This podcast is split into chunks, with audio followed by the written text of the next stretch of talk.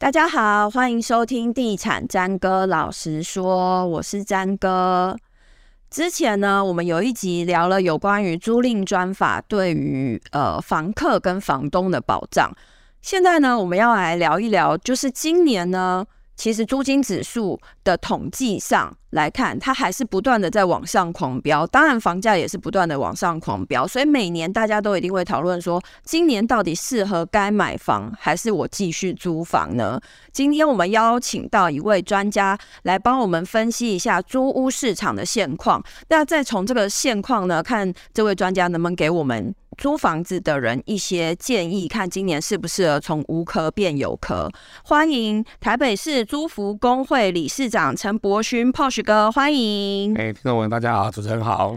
好，Porsche 哥又来了，然后 Porsche 哥要来告诉我们，租金指数狂飙，今年到底适合买房还是租房？你先把你的结论讲出来好了。今年适合买房或？或或租房哦，我认为哦，我认为这样会很为难。其实如果以买房哦，我认为每年都适合。嗯，哦，为什么这样讲？说当买房的时候，其实你要买了房子，你看准了，其实通常不太会买房以后，我可能一年后、两年后就就卖掉了。嗯，所以其实很难去定定说你到底买贵了，嗯，还是买便宜了。嗯，我如果一个房子你买下来住，可能是五年、十年的，其实我的认为啊，喜欢。负担得起，嗯，就可以买。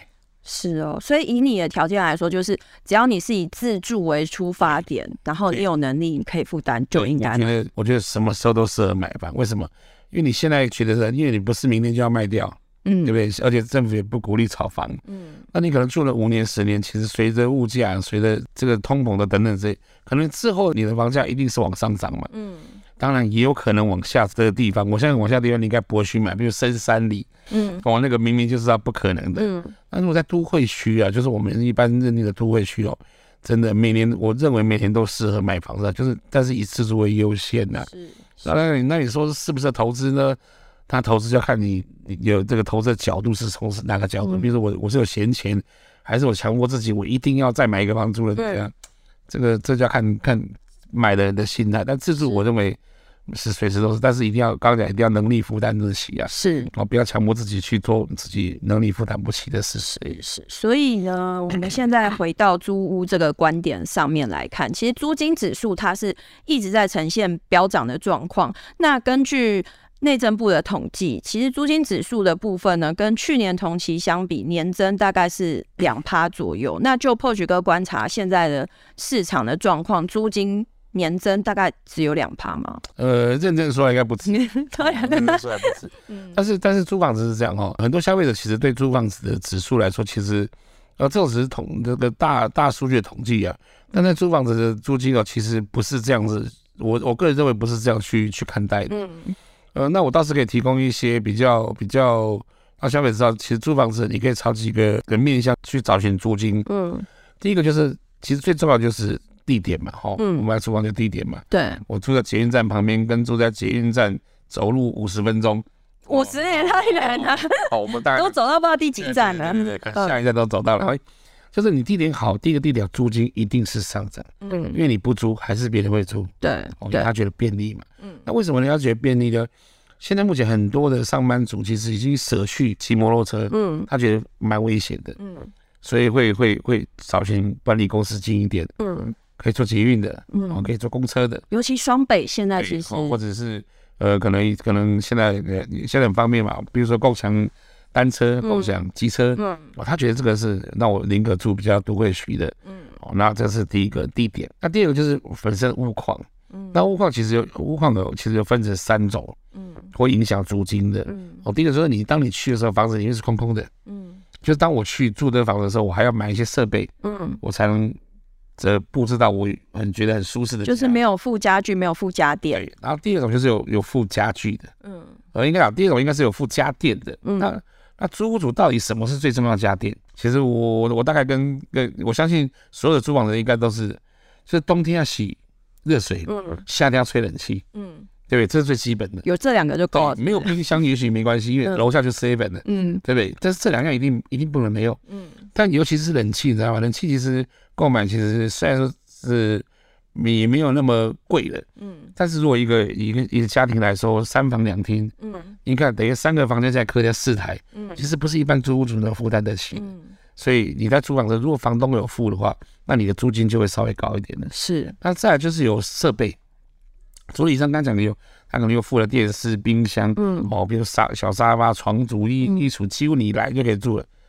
那当然，你的租金也会往上一点。嗯、就是在当你在租房的时候，你除了你去住，有什么事你要租房子要添购一些设备，嗯，会影响。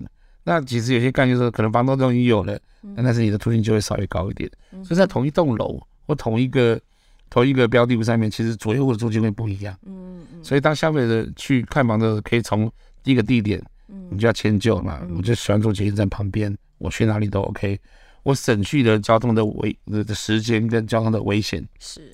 那另外一个就是，当我去看到房子以后呢，我来我来认定说，这个房子到底我去住的的钱，我前提是我还要花多少钱才能住到我想想象的室内的那种温馨感，或者它必备的这些东西。所以这个也会有出现很有差异的。嗯，我我想到我今天早上搜寻那个网站的时候，我才看到一个物件，就是引起网友的广泛讨论。它在松江路的一个巷弄里面，然后它是一个中古华夏的顶楼加盖，但因为房东把它就是重新装潢过粉刷，然后还弄成什么北欧风的小套房，就是很漂亮。然后他要租两万七，然后。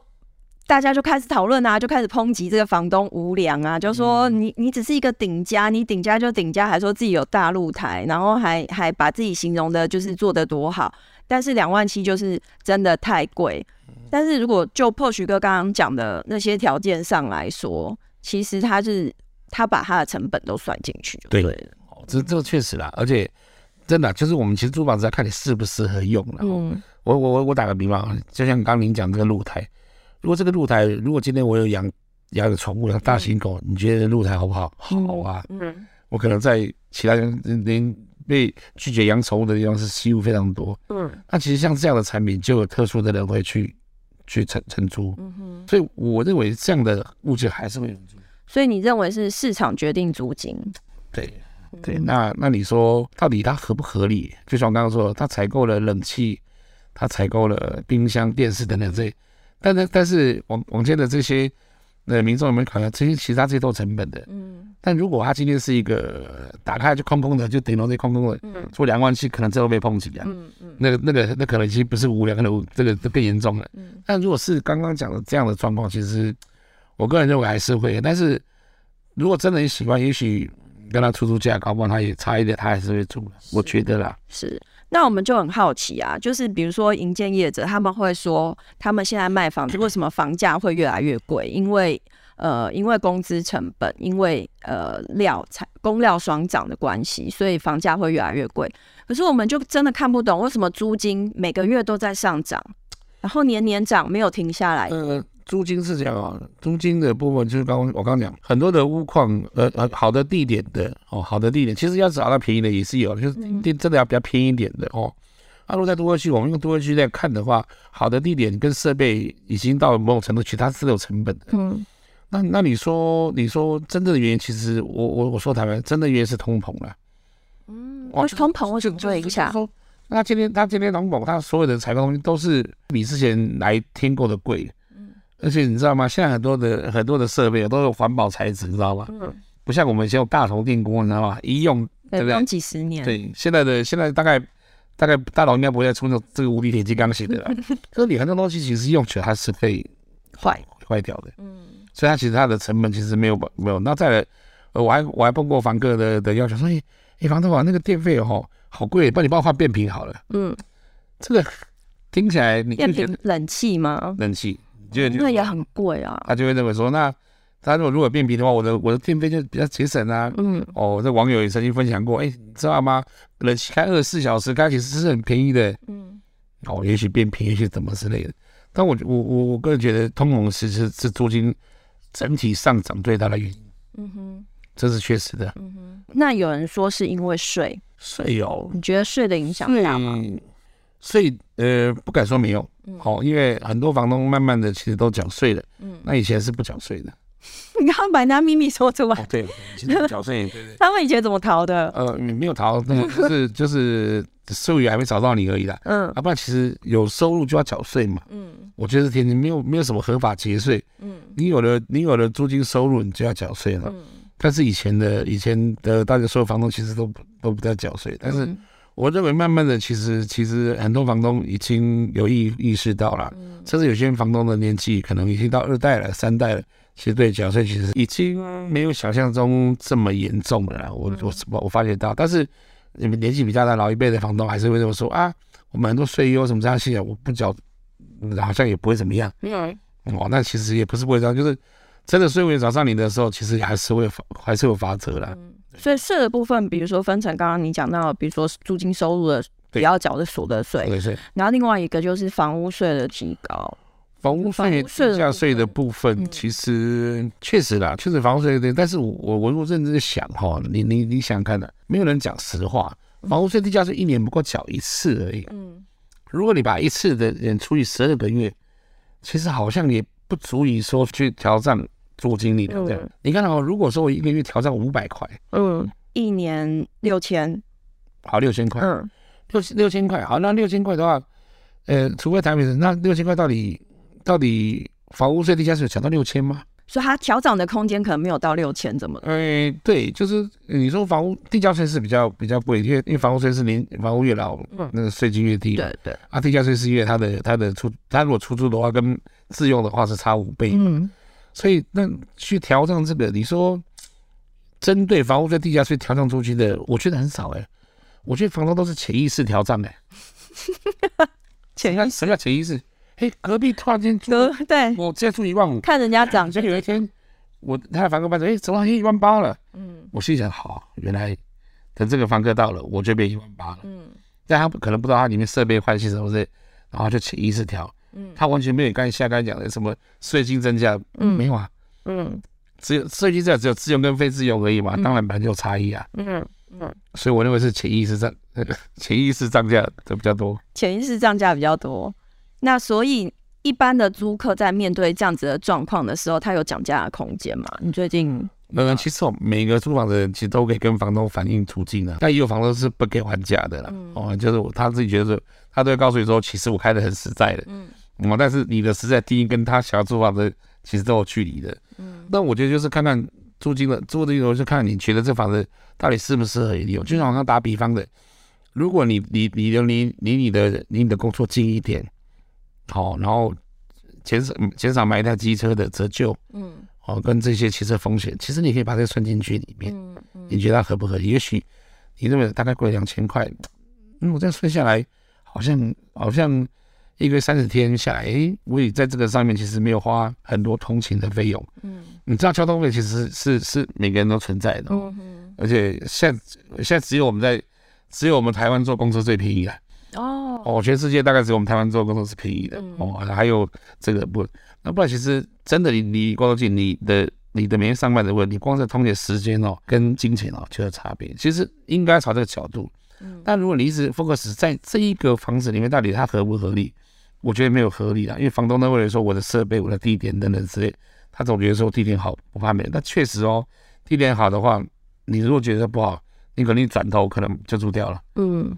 哦，那你给他找，你看，在这个时候当下很急的时候，你就必须下一站，下一站再下一站。嗯，不过这好像就是租房子的人跟买房子的人在选择你的物件的时候不一样的思维方式。哎，嗯，因为买房子的人他可能会觉得用时间换取他的空间，可是如果说以租房子的人来讲，他可能就要换另外一种思维，就是用时间来换取更多的金钱。对。这是这是我个人认为应该从这个角度了。我认为租房子的民众消费的角度，其实应该从要跟买房子的角度要不一样的。不一样，因为其实我发现，以我们公司为例，哈，我们公司在南港，其实很多租房子的人，他宁愿选择租在南港附近，甚至到汐止或者是什么。对，其实就是第一个通勤的时间，你知道吗？早上起来多睡半个小时多幸福，你知道吗？对，我就是。对，那个不一样的。嗯哼哼。那我刚刚讲反，我刚刚是说租房子租在上班地点附近，可以用时间换取金钱，不对，应该是用金钱换取时间。对，对。哦，也许你会认为可能多个一千两千，但是如果说你用这个角度来看的话，其实你是跟别人不一样。嗯，我们刚刚讲到租金的部分啊，就是呃，全国是大概年增是大概两趴。那我们发现比较夸张的是，南部的租金涨幅显然是胜过北部很多的。那我们有点好奇是说，为什么南部最近的租金会急起直？呃，北部我相信一直以来就是我们刚刚讲的地点哦，跟跟这个跟这个潜意识涨租嘛哈。嗯。那南部的部分呢？其实南部的呃租金租金会带动带动租金跟这个也还是跟就业机会有关系。嗯哼。也就是说，中南部可能有些大型的的的产业产业进驻。嗯。所以他当然他的它的他现在在在筹划期间，这些可能预计预计他的它的大量的人会回乡，嗯，或者我们学。所以刚开始刚开始，其实你你就觉得它涨幅很大，对。但是之前他们的工作机会少，嗯。所以之前机器低，对，这这这也是你工作的这个交易环境比较少。嗯，第二个是它原本的量就没那么大。嗯，那一下突然间有一个题材进去了，嗯，啊，所以如果有一天它的它的量慢慢的供给这个越来越多了，其实我认为就会跟北部一样，也会有落差。是，也会有落差。哦，就是说可能可能在捷运站附近啊，非捷运站附近啊，或者公园非非公园附近，租金就会不一样。是。那我们租房子的人就会问啊，这个房价跟租金一样，都是一直往上在飙涨。那这个租金的涨幅，它有没有可能停止的一天？或者是你自己认为这个租金的涨幅合不合理？那如果如果涨到一个非常夸张的情况下，我认为会自动修正啊。所以各位看到，其实市市场上其实还是很多。房东是挂在那边租，但是租不掉的也是有。嗯。但我相信，如果有一天他想通了，我早一个月租，我不就早一个月钱进？对对。因为我我我们最期望是十二个月的房租啊，而不是一年收一个月而已。嗯哼哼。所以我认为要很距离看到完全下降哦，很难。但是会在这些不合理的开价的的租金会修正。嗯哼，我一月时间它就修正了。那整体来看，你觉得现在的租金行情是不是有偏高的现象？偏高是因为各个各个产业对他自己的的薪水去去认定说啊，我可能一个月三万块，但是我要付一万五，嗯，我就觉得这个租金好像不合理。因为有的人会讲，有的专家是要讲三三三法则嘛，就是你薪水的三分之一用来租房，他就会觉得说我应该只有一万的预算，但我现在的这个周围都要一万五。就会觉得太贵，所以所以才会，所以我刚刚才会说，如果以三三三法则来说，你这一你三万这一万，所以你就必须把一些你的交通费、你的什么，你把它想象进来，嗯，你才要让办法让你的生活品质提高，而且住在你想要的地方。当然，你可不可以做到一万？也可以啊，我可能在台北上班，我可能要花很多时间通勤，嗯，我一个月可能要花五千块通勤，嗯，好不好？投资，嗯，那我可能住到比较偏的地方去，嗯对呀，啊，嗯哼，你刚才没讲啊？你觉得这个租金？不会不会降了，不会降，不会降，嗯，所以还是会一直往上，是会往上的。所以再回到一开始讲的话题，就是有能力还是尽量要买房，就是说你你负担得起的话呢。